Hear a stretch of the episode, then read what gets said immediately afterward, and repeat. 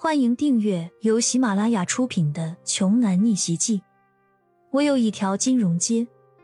作者：山楂冰糖，由丹丹在发呆和创作实验室的小伙伴们为你完美演绎。第一百三十六章，许文强佯装着遗憾，对骄阳说道：“看来真的是很不巧啊，还是让你白跑了一趟。要不这样吧。”你现在可以打车回家，车费我帮你出。却听骄阳突然说了一句：“谢谢，不用，我有这里的会员卡，能不能新开一间房？”你说什么？我没听清楚。你有什么卡？骄阳，就算是不让你住这里，你也不用故意装逼吧？你知道我包了这些价格最低的房间，总共花了多少钱吗？整整一百万，每个房间五千，这还不算要去山里各种游玩的费用。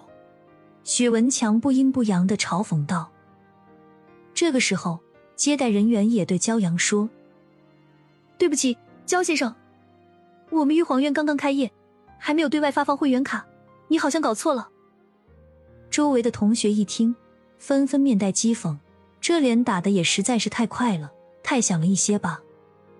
焦阳微微一怔，一时之间，他没想明白，这到底是什么回事儿。莫非是被楚韵给耍了？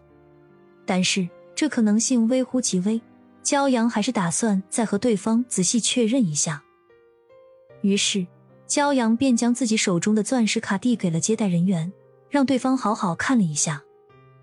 接待人员从来就没有见过这种卡片，便仍然保持着职业化的礼貌，回答说：“抱歉，先生，我真的没有收到任何有关会员卡的消息，对不起。”对方一边说着，还一边给骄阳深深的鞠了一躬，以表达真诚的歉意。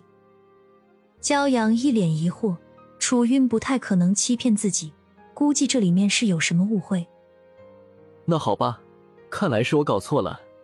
骄阳并不是一个斤斤计较的人，既然卡片暂时无效，他便打算收起来。然而就在这个时候，一旁的许文强却阴阳怪气的说。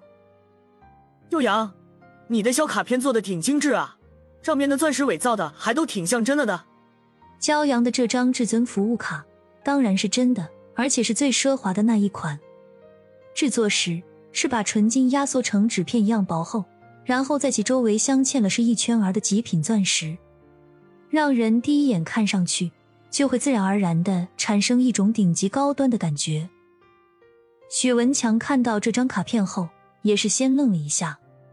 这张卡实在是太精致、太漂亮了，只可惜他死活都认定了，从骄阳这种身无分文的穷屌丝手里拿出来的，那就只能是假货。骄阳才懒得跟这个无知的小屁孩较真呢。这里不能住，大不了就不住了。山脚下还有不少宾馆和旅店。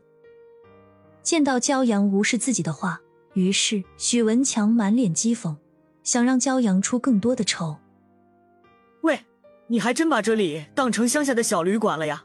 还有什么会员卡？你咋不说是包月或者包年呢？我本来只以为你是个爱占便宜的穷鬼，没想到还是一个爱装逼的穷鬼。有本事，你今天就用你手里这张卡在这里开一间房出来啊！你要是真能在这里住下来，老子叫你一声爷爷。许文强鄙夷的看着骄阳，他一个一穷二白的臭屌丝，还真是喜欢装逼。人家都说了没有会员卡，这个屌丝还拿出卡来丢人现眼，自取其辱。这就怪不得他许文强了。正好他可以借此机会让骄阳再好好出一出丑。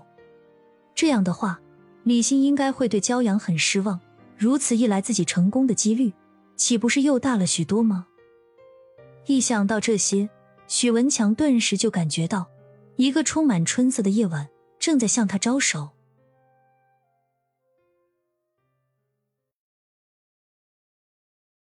本集播讲完毕，想听更多精彩内容，欢迎关注“丹丹在发呆”。